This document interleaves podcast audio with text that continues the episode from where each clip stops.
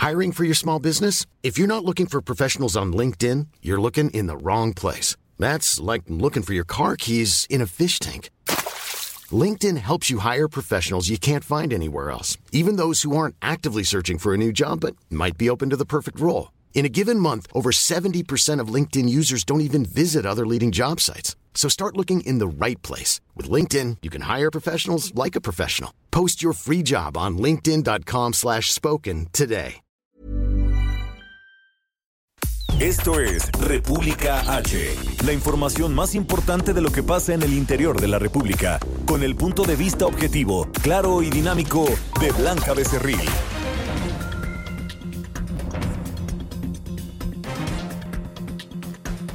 Hola, muy buenas tardes. Son las 12 del día en punto de este jueves 25 de junio de este año 2020. Yo soy Blanca Becerril. Esto es República H y yo por supuesto que lo invito a que se quede conmigo, que en los próximos minutos le voy a dar toda la información más importante generada hasta este momento de lo que ha ocurrido en el interior del país. Y hoy es un día muy especial para el Heraldo Radio porque cumplimos un año de transmisiones. Muchísimas gracias a todo este grupo, eh, al Heraldo Media Group, por darnos la oportunidad de todos los días en punto a las 12 del día, pues llevarle hasta ustedes la mejor información. Y por supuesto también muchísimas gracias a usted por su fidelidad, por sintonizarnos, por escucharnos a través de internet y por todos los comentarios que siempre nos hacen llegar a través de redes sociales. Hoy me siento muy afortunada de tener en esta cabina, evidentemente con Susana a distancia, a Adrián Laris, él es por supuesto el director del Heraldo Radio y también el presidente de la Asociación de Radio del Valle de México, es decir, una persona que le sabe y le sabe muy bien y mucho a este tema de la radio. Adrián, ¿cómo estás? Hola Blanca, qué gusto saludarte, muchas gracias por la invitación. Oye, cumplimos hoy un año de estar al aire el Heraldo Radio. Cuéntame, ha sido un año pues de muchísimos retos, pero también de muchas satisfacciones. Claro que sí, pues mira, estamos muy contentos por este primer año. Eh, tú has sido parte fundamental desde el primer día de transmisiones. Sí. Justamente, eh, y, y la verdad que sí, sí estamos de manteles largos porque un año pues se dice fácil, pero han sido, han sido tiempos pues de, de mucha construcción, ¿no? Sí. Eh, y, y- y lo hemos logrado. Creo que los éxitos que hemos tenido ha sido por eh, llevar contenidos de alta calidad, ¿no? Eh, llevar información veraz, oportuna, objetiva. Y, y gracias a Dios, pues creo que hemos tenido un excelente año que empezamos, como tú bien recordarás, con la primera estación, la 98.5 Ujú. aquí en la Ciudad de México y la 100.3 en Guadalajara. Y después de esto hemos venido eh, creciendo de forma importante en otros estados de la República. Exactamente, y en estos momentos, Adrián, pues ya estamos en muchos sitios, en las principales ciudades de la República Mexicana, como es en Guadalajara, Jalisco, también en Monterrey, Nuevo León, y en muchos otros estados de la República, donde ya nos sintonizan en sus, eh, pues en sus radios eh, locales. Claro que sí, te platico. Mira, después de, de la Ciudad de México y Guadalajara, que en, en un inicio la 100.3 replicaba básicamente los contenidos nacionales que aquí tenemos, empezamos a meter contenidos locales. Nos ha ido muy bien en, en Guadalajara en el mes de abril. eh, de acuerdo a, a un estudio de INRA, que es la casa de medición de audiencias que nosotros estamos manejando, salimos en primer lugar de estaciones habladas, lo cual nos da mucho gusto. Em, después de, de estas dos estaciones empezamos con el crecimiento, eh, primero en la plaza de, de- de Tampico, después en Acapulco, en la 540 del Estado de México, que es una gran estación que radia a gran parte de- del Estado de México, después en Tijuana a través de la 1700 de AM, ¿no? Y también tenemos contenido del otro lado, eh, en los Estados Unidos, a través de la tecnología HD radio en Brownsville y en McAllen. Entonces, actualmente estamos operando 10 estaciones de radio con programación tanto nacional como local de las 6 de la mañana a las 11 de la noche y estamos muy contentos por esto. Y adicionalmente te platico que hemos logrado grandes alianzas eh, estratégicas muy importantes con otros grupos de radio, por ejemplo, con Cadena Raza, con ABC Radio, con ISA Corporativo, con Grupo Zócalo, con Grupo Keki, en fin, con muchas cadenas importantes y hemos logrado posicionar nuestros contenidos en otras ciudades eh, del interior de la República. Actualmente estamos, eh, eh, ten- estamos en 23 estados de la República Mexicana, en 47 ciudades y en 58 frecuencias. Wow. Y eso solo en un año, así que como pueden ustedes ver, llegamos para quedarnos. Eso en México y en Estados Unidos, porque como te estaba platicando, también en Texas tenemos varios contenidos, no solo en Brownsville ni en McAllen. Tenemos eh, estaciones también en Houston y próximamente tenemos unos nuevos proyectos que ya le estaremos platicando un poco más adelante, pero para seguir creciendo también de una forma eh, sólida, no solo en México, sino también en Estados Unidos. Pues ahí lo tiene usted, al que le sabe, le sabe, y es eh, pues nuestro jefe, Adrián Laris, que evidentemente a nombre de todo el equipo quienes formamos parte del Heraldo Radio, muchas gracias Adrián por darnos la oportunidad de estar conectados con la gente, de hacer lo que amamos, que es eh, pues llevarle información a todas las, las personas que nos escuchan en estos momentos en la radio y muchísima suerte para todo lo que viene, Adrián. Muchísimas gracias y especialmente agradecer al Consejo de Administración, al ingeniero Ángel Mieres, eh, a nuestro vicepresidente Alejandro Aray, al director general del Heraldo Media Group Franco Carreño, a Cristina Mieres, a la familia Mieres eh, y a todos los que formamos parte del Heraldo Media Group y del Heraldo Radio. Muchas gracias a ti, Blanca, y estamos muy contentos por este primer aniversario y vamos por muchos más. Muchísimas gracias, Adrián, y mucha suerte y en verdad también todo nuestro agradecimiento a usted que nos hace el favor de escucharnos todos los días aquí en Heraldo Radio y como ya lo acaba de escuchar de voz de el propio Adrián Laris, pues vamos por mucho más y vamos a seguir creciendo. Gracias, Adrián. Muchas gracias, Blanca. Saludos a tu auditorio. Gracias. Bueno, pues nosotros comenzamos con toda la información. En verdad, muchísimas gracias de todo corazón por escucharnos durante este primer año que esperemos eh, pues que sean muchísimos más porque gracias a ustedes en estos momentos el Heraldo Media Group, el Heraldo Radio está creciendo.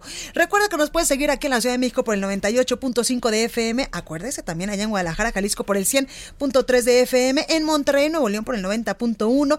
También en, en Tampico Tamaulipas 92.5, en Acapulco Guerrero 92.1, en Villahermosa Tabasco 106.3, en el Valle de México por el 540 de AM, en Tijuana, Baja California también nos escuchamos por el 1700 de AM y como nos lo decía eh, Adrián Laris, también del otro lado de la frontera en McAllen y en Brownsville. Nos puede seguir a través de nuestras redes sociales como El Heraldo Radio y en www.elheraldodemexico.com.mx. Bueno, vamos a un resumen de noticias y comenzamos con toda la información. En resumen. El Servicio Sismológico Nacional informó que la intensidad del sismo registrado el martes pasado en Crucecita, Oaxaca, fue ajustada de 7.5 a magnitud 7.4. El gobernador de Oaxaca, Alejandro Murat, informó que subió a 10 la cifra de personas que han perdido la vida por el temblor y ya se reportan 5.000 viviendas afectadas. Escuche. 10 lamentablemente de funciones. En los daños materiales queremos informar que ha incrementado a 5.000 el número de viviendas afectadas. La Secretaría de la Defensa Nacional informó que en un operativo realizado en San Luis Potosí se logró la captura de Noé Israel Lara Belmán, alias El Puma, fundador del cártel de Santa Rosa de Lima. Esta mañana desde Texcoco, Estado de México, el secretario de la Defensa Nacional, Luis Crescencio Sandoval, informó que ayer hubo un intento de agresión contra la refinería de Salamanca, donde se aseguró un vehículo abandonado con 12 artefactos explosivos. Por su parte, el presidente de México, Andrés Manuel López Obrador, aseguró que su próxima visita a los Estados Unidos será para agradecer al presidente Donald Trump por su apoyo durante la emergencia sanitaria por el coronavirus. Escuche. Y voy también a eso, a Estados Unidos, agradecerle al presidente eh, Trump por su gesto de apoyo y de solidaridad. Y voy también a hacerle un agradecimiento, un reconocimiento a nuestros paisanos, porque eh, nos están apoyando, nos están respaldando, enviando fondos a sus familiares en estos momentos. Nada más estamos esperando que responda el gobierno de Canadá, el primer ministro Trudeau, para ver si podemos eh, estar juntos los representantes de los tres eh, gobiernos. La Secretaría de Salud a nivel federal informó que en México ya hay 196.847 casos confirmados de coronavirus y 24.324 decesos. En todo el mundo ya se reportan 9.467.000 contagios del nuevo COVID-19 y más de 483.000 muertes de acuerdo con la Universidad Johns Hopkins. Y en información internacional, Estados Unidos reportó que en la semana que concluyó el 20 de junio, 1.5 millones de personas perdieron el subsidio por desempleo, con lo que ya suman más de 47 millones de solicitudes desde que comenzó esta pandemia. La nota del día. Bueno, pues comenzamos con toda la información y como todos los días en punto de las 7 de la noche desde Palacio Nacional, las autoridades en materia de salud pues nos dan un reporte de cómo se está comportando el coronavirus en territorio nacional. Lamentablemente pues las cifras siguen en aumento, la cifra de personas que han contraído este virus, que están activas y también eh, pues lamentablemente las personas que han perdido la vida. Por ello es que nosotros le reiteramos, no hay que bajar la guardia en estos momentos y hay que seguirnos cuidando, cuidando mucho. También si usted puede quedarse en su casita, pues hágalo, que de esta manera también ayudamos a las personas que no pueden quedarse en sus hogares en este eh, pues confinamiento eh, en esta emergencia sanitaria. Escuchemos al director general de epidemiología, José Luis Salomía, con este reporte de cómo va el coronavirus en territorio nacional. 196.847 sí tenían la presencia de virus SARS-CoV-2 y además como eran personas que habían expresado signos y síntomas de enfermedad compatibles con COVID-19, entonces son los casos confirmados para México y además acumulados, es decir, los que se han presentado desde el inicio de la epidemia. Así también se actualiza el número de personas que lamentablemente han perdido la vida hasta el momento, 24.324. Bueno, y desde Texcoco, en el Estado de México, el presidente de México, Andrés Manuel López Obrador, aseguró que existe una muy buena relación entre la Federación y el gobierno de Estados Unidos, ya que trabajan juntos en diversos temas, como por ejemplo el combate a la violencia, a la atención eh, pues a esta emergencia sanitaria y también en temas migratorios. Escuchemos al, al presidente Andrés Manuel López Obrador allá en el Estado de México. Estamos eh, analizando la situación de seguridad desde las seis eh, de la mañana. En este caso, con la participación destacadísima del gobernador del Estado de México y subrayo la muy buena coordinación que existe entre el gobierno del Estado de México y el gobierno federal. Es una relación, diría, ejemplar en todos los eh, asuntos públicos. No hay discrepancias, diferencias, trabajamos unidos y es que hoy en la mañana, pues el presidente López Obrador confirmó que se iba a visitar Estados Unidos y se va a reunir con el presidente Donald Trump. El secretario de la Defensa Nacional, Luis Crescencio Sandoval, informó que ayer hubo un intento de agresión contra la refinería de Salamanca. Explicó que se aseguró un vehículo abandonado a las afueras de las instalaciones con 12 artefactos explosivos. El día de ayer por la noche hubo también algún intento de agresión donde se aseguró eh, un vehículo con 12 artefactos explosivos que estaban dentro de un vehículo que abandonaron los, los, eh, las personas que agredieron, los delincuentes que agredieron a las fuerzas de seguridad. No ha habido alguna otra cosa, pero sí se han tomado eh, medidas para garantizar la seguridad de las instalaciones estratégicas que tiene el Estado. En tanto, el presidente López Obrador aseguró que se trabaja en un plan especial de seguridad, sobre todo en Guanajuato, debido al incremento de la violencia en la entidad. Usted se acuerda que el lunes incluso le dimos información de todo lo que había ocurrido este fin de semana allá en eh, Salamanca y también en Celaya, en varios puntos de Guanajuato, donde pues la delincuencia este fin de semana eh, pues trajo una ola de violencia realmente importante en este estado de la República, que muchas eh, pues muchos datos han arrojado que es el Estado de la República en estos momentos que tiene los índices delictivos, los índices de violencia más altos de todo el país. Por ello es que el presidente López Obrador ya dijo que se trabaja en un plan para pacificar a Guanajuato. Escuche. Se tomó la decisión de intervenir no en estos eh, últimos días. Estamos actuando en Guanajuato desde hace aproximadamente cuatro meses que se acordó en el Gabinete de Seguridad un plan eh, especial por el nivel de gravedad,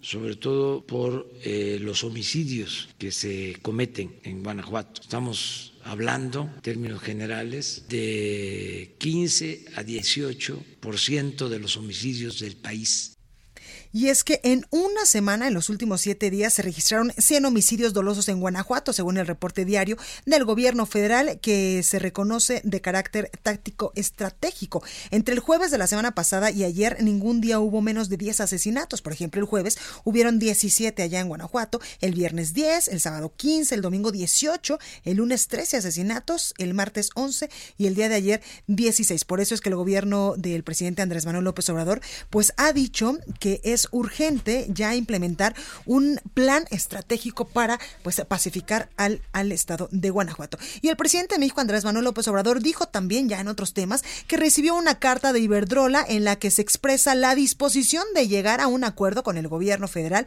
pero luego eh, pues arremetió de nuevo contra la empresa al decir que fue una venganza que haya incorporado a exfuncionarios. El mandatario federal dijo que no hay ninguna notificación oficial de la cancelación de la central de Iberdrola en Tuxpan y afirmó que en la misiva, en esta carta que le comento, la empresa española también le expresa que tiene voluntad de seguir invirtiendo en nuestro país. Va a haber arreglo. Eh, esta carta es con ese propósito de que quieren un diálogo. Me están pidiendo incluso eh, una entrevista. Quiero que primero los atienda la secretaria de Energía y el director de la Comisión Federal de Electricidad. Pero ya, basta. Que se entienda bien, que se escuche fuerte y lejos. México no es tierra de conquista. No van a venir a saquearnos. Se acabó eso. Y también uno de los últimos eh, temas que ha surgido, sobre todo en la conferencia matutina del presidente Andrés Manuel López Obrador, es esta posible visita, hasta el día de ayer, que el presidente López Obrador haría a Washington, allá a Estados Unidos, para reunirse con el presidente Donald Trump. Sobre esto, esta mañana, pues también se tocó el tema en la conferencia matutina y el presidente López Obrador aseguró que su próxima visita a la Unión Americana será para agradecer al presidente Donald Trump por su apoyo durante toda esta emergencia sanitaria, porque hay, hay muchos temas de interés, como por ejemplo el migratorio, el de seguridad también, eh, pues es un, tenemos una relación súper eh, estrecha en materia económica y qué le digo de los lazos de amistad que tenemos con Estados Unidos. Escucha al presidente Andrés Manuel López Obrador. Y voy también a eso, a Estados Unidos, agradecerle al presidente eh, Trump por su gesto de apoyo y de solidaridad. Y voy también hacerle un agradecimiento, un reconocimiento a nuestros paisanos, porque nos están apoyando, nos están respaldando, enviando fondos a sus familiares en estos momentos. Nada más estamos esperando que responda el gobierno de Canadá, el primer ministro Trudeau, para ver si podemos eh, estar juntos los representantes de los tres eh, gobiernos. Entrevista. Bueno, me da muchísimo gusto saludar en la línea telefónica a Jerónimo Gutiérrez Fernández. Él es ex embajador de México allá en Estados Unidos. Ex embajador, muy buenas tardes, ¿cómo está? ¿Qué tal? Muy buenas tardes, Blanca. Un gusto y muy buenas tardes al auditorio. Gracias, eh, ex embajador. Pues si alguien sabe de esta relación bilateral entre México y Estados Unidos, por supuesto que es usted. Y mucho se ha criticado al presidente Andrés Manuel López Obrador de esta visita que estaría realizando a Washington para, eh, pues, eh, pues eh, tener una conversación en el marco de este tratado comercial con el presidente Donald Trump. ¿Usted cómo, cómo ve esta reunión? Porque mucho se ha catalogado que podría tener eh, tintes político-electorales. Hay, lo que se ha comentado es que hay dos, dos tipos de riesgos políticos. Uno es que los demócratas resientan la presencia del presidente López Obrador en Estados Unidos tan cerca de las elecciones de noviembre. Y el otro es el propio costo político que hay en México. Eh, y simple y sencillamente porque, y lo puedo decir por experiencia, que construir con la administración del presidente Trump para cualquier funcionario mexicano, pues implica un costo político y me parece que en muchas ocasiones hay que asumirlo. La relación es muy importante. Creo que los mexicanos lo que esperan de la relación con Estados Unidos es que sea una relación útil, provechosa, que genere beneficios y ciertamente será una visita muy polémica y con muchos riesgos. Claro que, que, que sí, eh, pues concordamos con lo que dice usted, ex embajador. También eh, quiero preguntarle cómo está en estos momentos la relación bilateral entre México y Estados Unidos, pues en el marco de esta pandemia, donde el presidente Donald Trump pues ha dicho que gracias a, a los controles que ha intensificado en la frontera sur de su país, pues incluso no se han infectado más de coronavirus del otro lado porque la migración está parada. Pues ha habido dos efectos, Blanca. Por un lado, ha habido una parte muy negativa este, que hemos observado, que es esta idea de que son los que vienen del exterior, los migrantes, etcétera, los que contaminan a la sociedad estadounidense, que es absolutamente eh, eh, reprobable esa visión. Eh, y ha habido expresiones en todos los niveles en ese sentido. Por otro lado, lo que creo que ha funcionado bien a raíz de la pandemia en la relación bilateral son dos cosas. Una es la cooperación en materia de equipo médico y todo, como el propio gobierno ha dado y ha mencionado. Y el otro tema es eh, tratar de que las cadenas productivas que están integradas a lo largo de los dos países se sincronicen para que cuando se reactive la economía o como parte del proceso de reactivación de la economía, pues podamos, eh, ambos países puedan avanzar. Este, las economías están muy integradas, un coche está hecho en, con piezas y manufacturas de Estados Unidos, México y Canadá, y entonces es muy importante que si en un país empieza la producción, haya coordinación con los otros dos. Totalmente. Embajador, es bueno que el presidente eh, Andrés Manuel López Obrador, en la primera gira internacional que haga, eh, pues ya como presidente de México, sea a Estados Unidos. Yo creo que es relativamente común que el presidente de México o los presidentes de México de sus primeras visitas hacia el exterior vayan a Estados Unidos y viceversa. Creo que eso no es, este, pues, no es atípico. Claro. Me parece que la preocupación aquí o la polémica es en torno, sobre todo, a eh, el momento y a, a, lo que desafortunadamente el tipo de expresiones que el presidente Trump ha tenido en ocasiones con México en general, que naturalmente eh, enojan y indignan a los, a los mexicanos, pero pues hay que reconocer que hay mucho en la relación, mucho de importancia en la relación y que por lo tanto es difícil dejarla desatendida. Totalmente. Yo hago votos, ojalá y así sea que la visita sea trilateral, que esté el primer ministro eh, canadiense Trudeau, porque creo que eso mitiga muchos de los riesgos y costos políticos de la visita. Totalmente, porque incluso pues muchos han dicho que el presidente Andrés Manuel López Obrador vaya a Estados Unidos en este marco donde pues están ellos en un proceso rumbo a las elecciones, podría eh, pues eh, afectarnos si es que Donald Trump no logra ser reelegido como presidente la realidad es que el gobierno de México, cuando ha en uno o dos ocasiones anteriores, eh, por utilizar el término apostado por un candidato en particular, las cosas no han salido bien. Exacto. Creo que lo ideal es que se pueda hacer que, que, el, que México y el gobierno tengan presencia y articulación con los equipos de campaña de los dos candidatos, que, que estén presentes con los equipos de, de campaña de los dos candidatos sin por eso entrometerse en la elección, porque digamos la relación es, es importante. Claro. Y ojalá si la visita se verifica, haya la oportunidad de que eh, haya algún tipo de contacto con el liderazgo del Partido Demócrata. Me parece que eso sería sano. No siempre es fácil eh, hacerlo, pero ojalá eh, que eso fuera posible. Totalmente, pues ahí lo tenemos, Jerónimo Gutiérrez Fernández, ex embajador de México en Estados Unidos. Muchas gracias por esta comunicación. Todo lo contrario, muchas gracias. Gracias. Bueno, pues vamos al recorrido por nuestro país y vamos ahora hasta Yucatán con nuestro compañero Herbert Escalanta porque repuntan los casos de coronavirus en ese estado de la República. Herbert, ¿cómo estás? Hola, bien, gracias. Así es, dos semanas después de que se reactivaron las actividades económicas de forma parcial en Yucatán, los casos de COVID-19 se dispararon. Pues tan solo, tan solo ayer miércoles se confirmaron 203 nuevos contagios y se reportaron nueve decesos. Apenas el lunes, la Secretaría de Salud Estatal informó que se detectaron 170 casos, la cifra más alta en la contingencia, y ayer se rebasó por mucho, por lo que todo apunta a que se trata de la etapa más crítica de la pandemia en la entidad. En el parte médico, la titular del programa contra enfermedades respiratorias, Patricia Muñoz Miranda, señaló con los dos, que con los 209.300 casos ya son 3.554 casos positivos en Yucatán. Además, el número de fallecimientos a causa de COVID-19 se elevó a 393. Desde hace algunos días, el gobierno del estado alerta la posibilidad de un incremento de contagios en las zonas afectadas por la tormenta tropical Cristóbal, debido a la intensa movilidad de personas que este fenómeno provocó, sobre todo por las evacuaciones a albergues.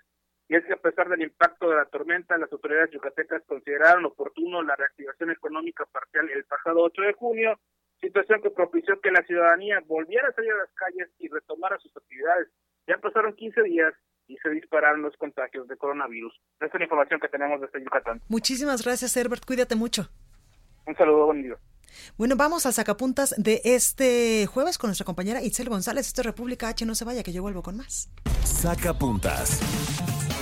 Todo está listo en la 4T para festejar el primer aniversario de la Guardia Nacional la próxima semana. Para dicha ocasión, el secretario de Defensa Luis Crescencio Sandoval, el comandante Luis Rodríguez Bucio y el secretario de Seguridad Alfonso Durazo presentarán avances del Plan Guardia Nacional de Asistencia sobre auxilio en emergencias.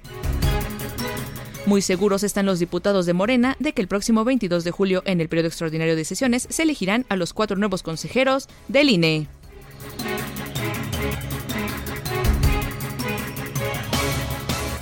Continúa escuchando a Blanca Becerril con la información más importante de la República en República H. Regresamos. Estamos de regreso con la información más importante de la República en República H con Blanca Becerril, transmitiendo en Heraldo Radio. En resumen. El titular de la Secretaría de Salud de Guerrero, Carlos de la Peña Pintos, advirtió que con la temporada de lluvias los casos de dengue pueden registrar un repunte importante si no se toman las medidas adecuadas.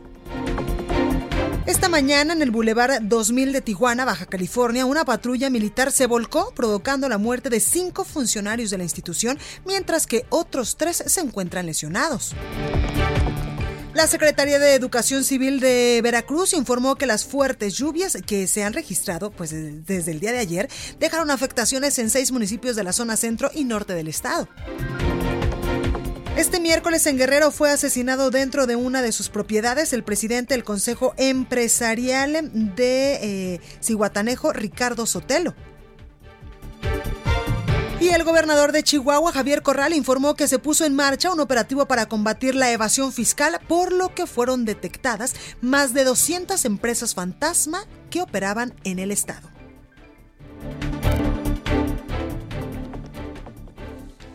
Entrevista. Bueno, y es un hecho que uno de los proyectos emblemáticos del presidente Andrés Manuel López Obrador de esta administración es el tren Maya. Por ello tengo en la línea telefónica a Lourdes Medina, ella es abogada de la Asociación Civil Indignación, Promoción y Defensa de los Derechos Humanos. Muy buenas tardes, abogada, ¿cómo está? ¿Qué tal, Blanca? Muy buenas tardes. Un gusto saludarte a ti y tu auditorio. Gracias por el espacio. Gracias. Oiga, cuénteme, la asociación civil que, eh, pues, eh, de la que usted forma parte, eh, pues, informó que varias comunidades del pueblo Chol obtuvieron una suspensión definitiva contra la construcción del tramo número uno del tren Maya que va de Palenque a Escarcega. Cuénteme por qué y cómo es que obtuvieron esta suspensión. Sí, mira Blanca, es en el amparo que presentan las comunidades, en este caso de Palenque, el Salto de Agua y Ocosino y Chiapas, se da en el marco del contexto del COVID y el inicio de las operaciones de el tramo 1 del Tren Maya. La base del reclamo es que a partir de dos acuerdos que se dan el 7 de mayo, perdón, el 6 de abril y el 23 de abril, se permiten ante estas actividades para la continuación del proyecto en el marco de esta pandemia y ante la obviamente la peligro que tenía el afectar los derechos a la salud de las comunidades ellos promueven el amparo. Después de cinco veces que se difirió esta audiencia incidental el día 22 de junio se da esta suspensión eh, definitiva por la jueza de Chiapas con el efecto de detener todo trabajo eh, de cualquier obra que no sea de mantenimiento de las vías ya existentes hasta en tanto el juicio de amparo sea resuelto. Entonces, tenemos esta suspensión definitiva. Lourdes, esta suspensión definitiva no solamente, como lo ha dicho Fonatur, eh, que solamente es durante la emergencia sanitaria la, la, digamos que el efecto, lo que determina la sentencia es eh, hasta que se resuelva lo que es este juicio en cuanto a su fondo. Pero es muy importante, Blanca, enfatizar algo. A través de este trámite, de este juicio de amparo, se ha desprendido información que ha permitido ampliar la demanda inicial, que repito, se dio en un contexto o en el marco del COVID, Y esta ampliación ahora va en torno a que con COVID o sin COVID, el proyecto está generando afectaciones a los derechos humanos de las comunidades mayas, en este caso de Chiapas. Esta ampliación que se detectó de irregularidades van en tres sentidos. La primera es que el propio Fonatur establece que no hay una autorización de impacto ambiental, lo cual es esencial antes de iniciar cualquier proyecto e incluso antes de iniciar cualquier eh, autorización, permisos o realizar la consulta indígena que supuestamente ellos realizaron el mes de diciembre eh, del año pasado. La segunda es que se desprende la falta de competencia por parte de Fonatur para realizar licitaciones para la construcción de este tren Maya y por la tercera se ve una evidente violación a los derechos a la, libre determinación, consulta indígena y autonomía de los pueblos indígenas afectados por este proyecto. Lourdes, y es que precisamente yo quiero preguntarte, entonces, ¿en qué momento llegamos hasta este momento donde pues incluso se tiene que eh, pues eh, interponer un recurso legal cuando en teoría pues estas consultas indígenas dieron eh, pues el voto a favor para la construcción de este tren Maya? Sí, Blanca, es muy importante recordar que incluso el alto comisionado de las Naciones Unidas cuestiona los, eh, digamos que esta consulta no se, no cumplió los requisitos y los estándares internacionales, no hubo un diálogo verdadero y te digo, es muy evidente esta falta de, de cumplir los requisitos de la consulta, porque la consulta, uno de los elementos para empezar es que sea previa y dos, que sea informada. Claro. A las comunidades no se les dio la información, por ejemplo, de cuáles son los impactos ambientales y sociales de este proyecto. Tan es así que hasta la semana pasada es cuando Fonatur inscribe la manifiesta de impacto ambiental ante la Semarnat. Por lo tanto, cuando se dio la consulta, resulta evidente que no había la información y se compartió con las comunidades los impactos ambientales y sociales. Entonces no podemos validar esta consulta que sea como, eh, como legal, la que se llevó a cabo en diciembre. Oye, Lourdes, preguntarte, entonces, ¿por qué el gobierno federal pues sigue con la construcción de este proyecto que pues entendemos es un proyecto emblemático de la administración del presidente eh, Andrés Manuel López Obrador? Pues mira, en lo que tiene que hacer el gobierno es acatar lo que es en primera línea las decisiones judiciales federales que ya se emitieron. Recordemos que está esta de Chiapas, recordemos que está la de Campeche en Calakmul y evidentemente eh, cambiar la, la forma en la que está llevando, ejecutando este proyecto. Tiene que revisar al final de cuentas qué está pasando con su, digamos, la, la persona o el Fonatur, que en este caso está ejecutando el proyecto, y tiene que tener otro diálogo con las comunidades, un diálogo que respete sus derechos, un diálogo horizontal. Claro. ¿no? Que respete obviamente el sentido de las comunidades. De hecho, el presidente Andrés Manuel López Obrador dice que sí va a respetar esta resolución eh, judicial y que estos amparos, también no ha dicho, eh, pues eh, contra el tren Maya tienen tintes políticos. ¿Tú qué opinas? Es muy lamentable esta esta expresión del presidente porque evidentemente deslegitima la lucha que están haciendo las comunidades. Como han comentado el día de ayer otros compañeros, otras organizaciones, es importante que diga ¿no? nombres, que diga datos, que sustenten esta, esta eh, pues a la ligera este pronunciamiento que hice para deslegitimar. Es muy preocupante que en vez de, te digo, cambiar el sentido de, de su actuar, que es emitir, eh, establecer un diálogo verdadero, con respeto a los derechos de las comunidades, un diálogo horizontal, se proponga deslegitimar las luchas y los reclamos que están haciendo las comunidades indígenas. Pues ahí lo tenemos. Lourdes Medina, abogada de la Asociación Civil Indignación, Promoción y Defensa de los Derechos Humanos. Muchas gracias por esta comunicación. A ti, Blanca, y estamos a tus órdenes. Muchas gracias. Ahí, ahí, lo tenemos. Continuamos con más información porque el Servicio Sismológico Nacional pues informó que la intensidad del sismo registrado apenas el martes que sacudió pues gran parte de la zona centro y sur de la República Mexicana, bueno, que tuvo el epicentro en Crucecita, Oaxaca, fue ajustada esta magnitud de 7. Eh, a 7.4 cuando habían dicho que era de 7.5 como se había reportado originalmente y tras realizar pues un recorrido por la zona del epicentro del temblor, el gobernador de Oaxaca, Alejandro Murada ayer nos informaba pues que andaba allá en Huatulco, informó que subió a 10 la cifra de personas que han perdido la vida por el sismo y ya se reportaron 5 mil viviendas afectadas allá en Oaxaca. Escuche. Nuestro más sentido pésame a las 10 familias oaxaqueñas que lamentablemente perdieron un ser querido, dos mujeres y ocho hombres. 10 lamentablemente de funciones. En los daños materiales queremos informar que ha incrementado a 5 mil el número de viviendas afectadas, que son 117 ya los municipios afectados en todo el estado, que de manera preliminar es un universo de 383, 954 personas afectadas en el estado. Bueno, y para saber más de cómo eh, pues eh, están viviendo en estos momentos allá en Oaxaca después del sismo, cuando ya no lo decía el gobernador, pues hay muchísimas, muchísimas personas afectadas. Nos enlazamos con nuestra compañera Karina García, porque incluso pues ya localizaron dos cuerpos sin vida sepultados en la sierra de Oaxaca. Cari, ¿cómo estás?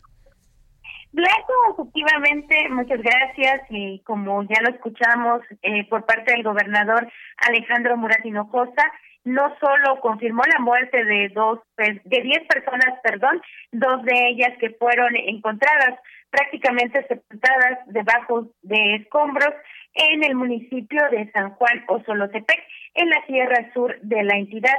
Además, señaló que subió el número de afectados, de, perdón, de municipios afectados de 85 a 125, en donde han sufrido afectaciones en su infraestructura y más de 5 mil viviendas han sido dañadas.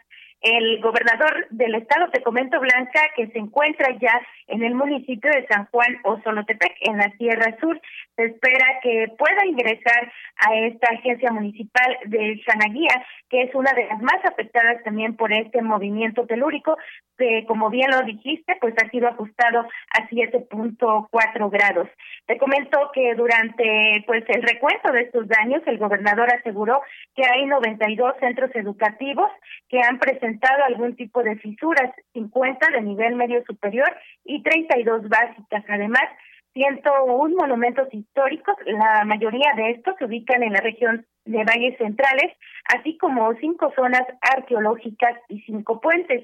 Se han restablecido los servicios de energía eléctrica y agua, así como los caminos, las tres autopistas federales y cinco estatales. En un mensaje enviado a los y las oaxaqueñas, el gobernador aseguró que Oaxaca se ha recuperado. Estaremos bajando los primeros apoyos manifestó que ayer en Huazulco, eh, pues los ciudadanos le pidieron casas de campaña porque los pobladores no quieren abandonar sus hogares. En este mismo sentido, el mandatario estatal reconoció a las y los médicos quienes no han parado sus labores. Estamos ocupados y vamos a salir una vez más, dijo. Además, confirmó que la infraestructura hotelera sufrió daños leves y que pues se espera ya la apertura gradual este primero de julio eh, luego de, del pico que se fue ya Oaxaca por la pandemia. Pues, reporte que Ahí lo tenemos, Karina. Gracias. Gracias. Buenas tardes. Buenas tardes. Entrevista. Bueno, y me da muchísimo gusto saludar en la línea telefónica en este aniversario, el primer aniversario de República H y por supuesto de El Heraldo Radio, al gobernador de Jalisco, Enrique Alfaro. Gobernador, ¿cómo está? Muy bien, Blanca, con gusto saludarlos, muchas felicidades por este primer año y muchos más para adelante. Muchísimas gracias, gobernador. Cuénteme, hace algunos minutitos acaba usted de eh, pues presentar el plan o el siguiente paso del plan Jalisco para esta reactivación económica y apoyar, por supuesto, a más negocios derivado de esta crisis económica que ya nos está dejando el coronavirus. Sí, afortunadamente, Blanca, pudimos encontrar un punto de entendimiento con la autoridad federal, eh, nuevo semáforo que ha presentado el gobierno de la República, está ya en sintonía con que tiene el gobierno de Jalisco y a partir de eso hoy hicimos una un ejercicio de homologación de las actividades que están permitidas, necesitamos algunas cosas. Jalisco tiene ya tres semanas en su proceso de reactivación, vamos bien, afortunadamente hemos mantenido eh, niveles eh, que nos permiten, niveles en el ritmo de contagios, en, los niveles de infección que nos permiten seguir adelante con esta reactivación. Esperamos así continuar, que la gente siga haciendo su parte y bueno, pues hoy eh, se toma un eh, siguiente paso pequeño, un paso también para evaluar, para medir eh, cómo evolucionan las cosas en los próximos días y vamos con mucho cuidado combinando la agenda de cuidado y la protección de la salud con la agenda de reactivación económica en el Estado. Incluso anunció usted apoyo a mujeres empresarias. Sí, lo que ya también aprobamos el día de hoy fue el paquete y las reglas de operación, eh, las reglas de operación, perdón, del paquete de apoyos económicos que vamos a tener ya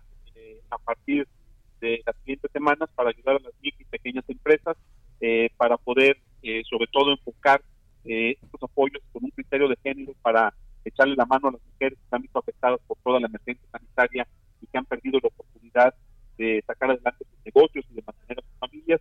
Eh, es un programa innovador, es una bolsa muy importante. Estamos eh, activando en este en esta etapa una inversión de más de 8 mil millones de pesos que el gobierno de Jalisco, de la mano de la iniciativa privada, de los sindicatos, hemos diseñado en el plan de reactivación económica y confiamos en que estos apoyos van dirigidos a los sectores que más necesitan ayuda, que más padecieron los efectos de la emergencia sanitaria y que Jalisco va a poner un ejemplo de cómo podemos levantar la cabeza e iniciar la recuperación de nuestras economías eh, con un alto sentido de responsabilidad también y cuidando la salud de la gente. Claro, incluso ayer nosotros aquí en el Heraldo eh, pues publicamos una encuesta donde se eh, la población evalúa a los eh, a sus gobernantes, a sus gobernadores de cómo se han comportado o cómo han reaccionado pues en este tema de la pandemia, cómo lo han manejado y usted pues aparece en séptimo lugar, lo que quiere decir que los jaliscienses pues están contentos de cómo pues usted ha manejado esta emergencia sanitaria del coronavirus allá en el estado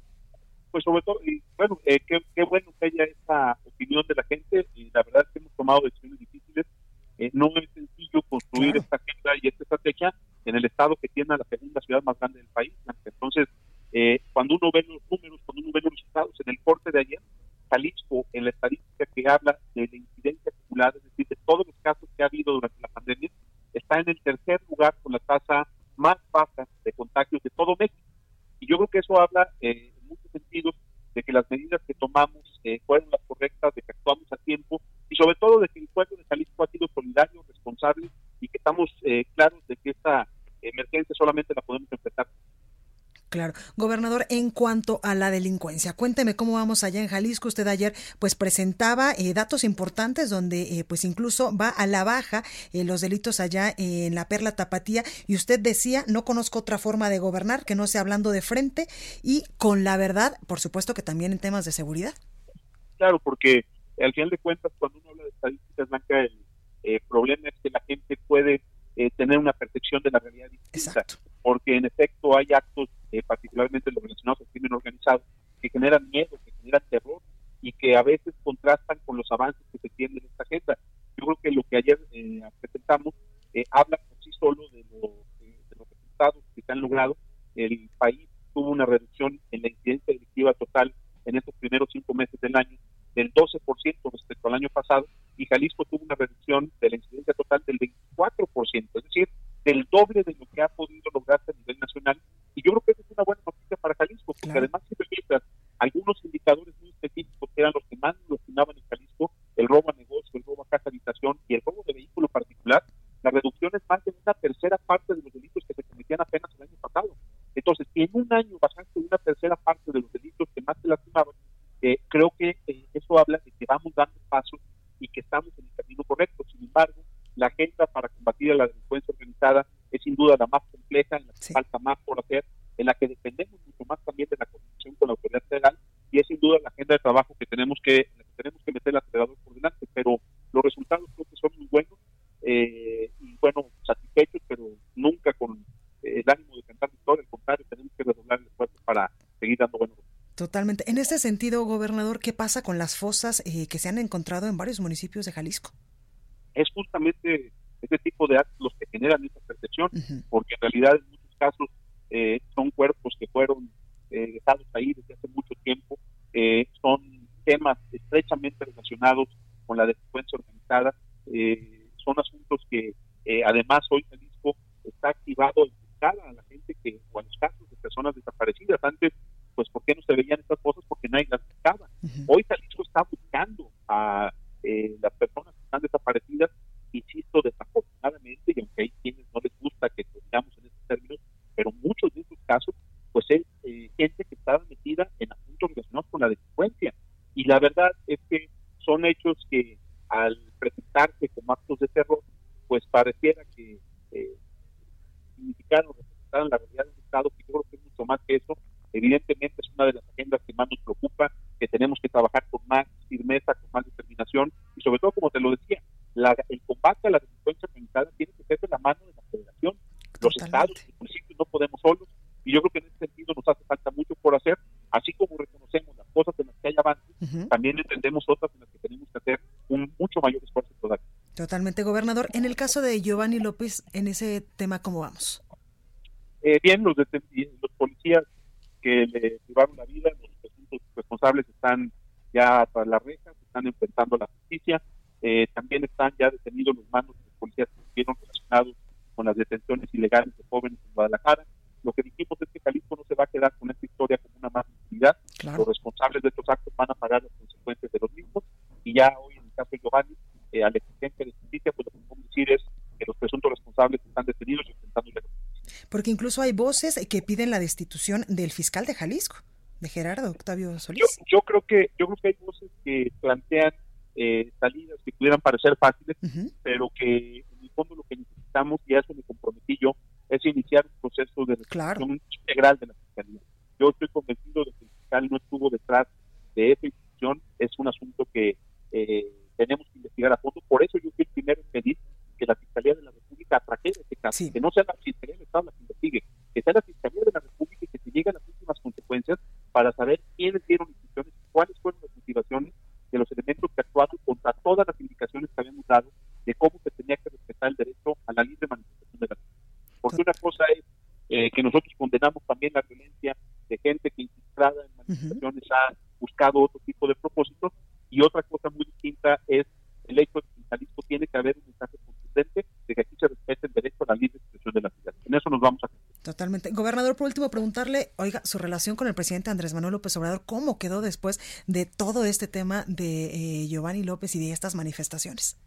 Pues ha sido, han sido días difíciles en ese sentido, pero eh, yo sigo expresándole mi respeto al presidente eh, y la voluntad de que cuando me dé la oportunidad pueda yo explicarle en persona lo que eh, sucedió, de la manera como nosotros vimos los hechos, que pueda conocer de, primera voz, de primera mano, perdón, eh, las razones por las cuales yo he dicho lo que he dicho, porque además, por supuesto que tengo elementos para soportarlo, pero quiero hacerlo decente con él, eh, y por eso, Blanca, lo que estoy pidiendo es la oportunidad de platicar con el presidente de México. Yo confío en que en los próximos días se den los ánimos que se pueda dar este encuentro, lo que hay de mi parte siempre, y así, así será, es voluntad para trabajar con el presidente, para sacar adelante juntos a Jalisco y a Totalmente. Gobernador, muchísimas gracias por esta comunicación. ¿Y qué sigue para Jalisco después de esta pandemia y de todo lo que ha pasado? Eh, nos va a ir bien, Blanca. Vamos a sacar adelante nuestro estado. Acá te estudiamos hierro también. Por favor. Eh, estamos metidos en eso. Eh, hoy lo que es importante es no desviar la atención de la agenda de salud, pero también ya estamos concentrados en la reactivación económica y como lo hemos hecho en otros momentos, estoy seguro que vamos a poner un ejemplo nacional de cómo salir adelante. Pues ahí lo tenemos, gobernador de Jalisco, Enrique Alfaro. Muchísimas gracias por esta comunicación. Sé que anda eh, pues trabajando arduamente y que pues normalmente pues no hay mucho tiempo para platicar con nosotros, pero en verdad que muchísimas gracias por siempre atendernos y por explicarnos pues cómo vamos allá en la Perla Tapatía. No, al contrario, es una ocasión especial para ustedes y, yo creo que lo más importante es decirles que eh, tienen nuestro reconocimiento por lo que hacen en el ejercicio del periodismo y que eh, pues vengan muchos años más de éxito. Eh, Muchísimas gracias, gobernador. Cuídese mucho. Saludos, bye. Gracias. Bueno, pues ahí tenemos al gobernador Enrique Alfaro, al gobernador de Jalisco. Y vamos a más información porque un grupo de seis mariachis que se dirigían a trabajar durante la noche del jueves resultó afectado por las lluvias, pues el auto compacto en el que pues, transitaban fue arrastrado por la corriente. Los músicos conducían el vehículo por la avenida Acueducto de la colonia Santa Isabel con destino al centro de Monterrey, todo esto en Nuevo León, cuando sufrieron el accidente del que solo pudieron ser rescatadas dos personas y otras más fueron encontradas sin signos vitales, de acuerdo con información de Protección Civil de Nuevo León. Debido pues, a las condiciones del clima y la falta de luz solar, la búsqueda debió ser suspendida hasta la mañana del día de hoy. Posteriormente, la corporación confirmó el hallazgo de cuatro personas más que también perdieron la vida en este lamentable hecho allá en Monterrey, Nuevo León, donde pues estas personas, estos, este grupo de seis mariachis, lamentablemente pues no, no la libró y es que en verdad que eh, estos señores siempre nos alegran la vida, los cumpleaños y eh, incluso para llevarle serenata a la novia. Así que en verdad que sentimos mucho esto, esto que pasó allá en Monterrey. Vamos ahora con nuestra compañera eh, Karina Cancino, porque el exgobernador de Nayarit, Roberto Sandoval, pues solicitó un amparo para evitar ser detenido por presuntos, eh, pues por ser presuntamente responsable del delito de falsificación de documentos. Sin embargo, me dicen que no tenemos a nuestra compañera Karina eh, Cancino. Yo les sigo informando, por supuesto, y vamos hasta Monterrey porque el grito de los regiomontanos se quedará ahogado este 15 de septiembre al anunciar la Secretaría de Salud a los, eh, a los alcaldes de Nuevo León que este evento deberá ser suspendido para evitar el riesgo de contagios de coronavirus. Es decir, pues el grito allá en Nuevo León va a ser suspendido este próximo 15 de septiembre. Al analizar el de reactivación, tras dos semanas de, las última, de la última revisión, el secretario de Salud Manuel de la O. Cavazos anticipó a los alcaldes de todo Nuevo León la conveniencia de dar por suspendido definitivamente el acto patrio. El funcionario dijo que aquellos que ya están pensando en los contratos del festejo no deben pensar en ello y los culminó a dar por suspendido este acto en una reunión virtual que inició pasadas las 10 de la mañana. Bueno, hasta aquí este espacio informativo. Yo soy Blanca Becerril, esto fue República H. Yo les espero el día de mañana en punto a las 12 y en verdad, de todo corazón, muchísimas gracias por este primer año que sin usted, pues no estaríamos en estos eh, lugares en estos momentos. Muchísimas gracias a nombre de toda la producción y por favor de corazón, cuídese mucho.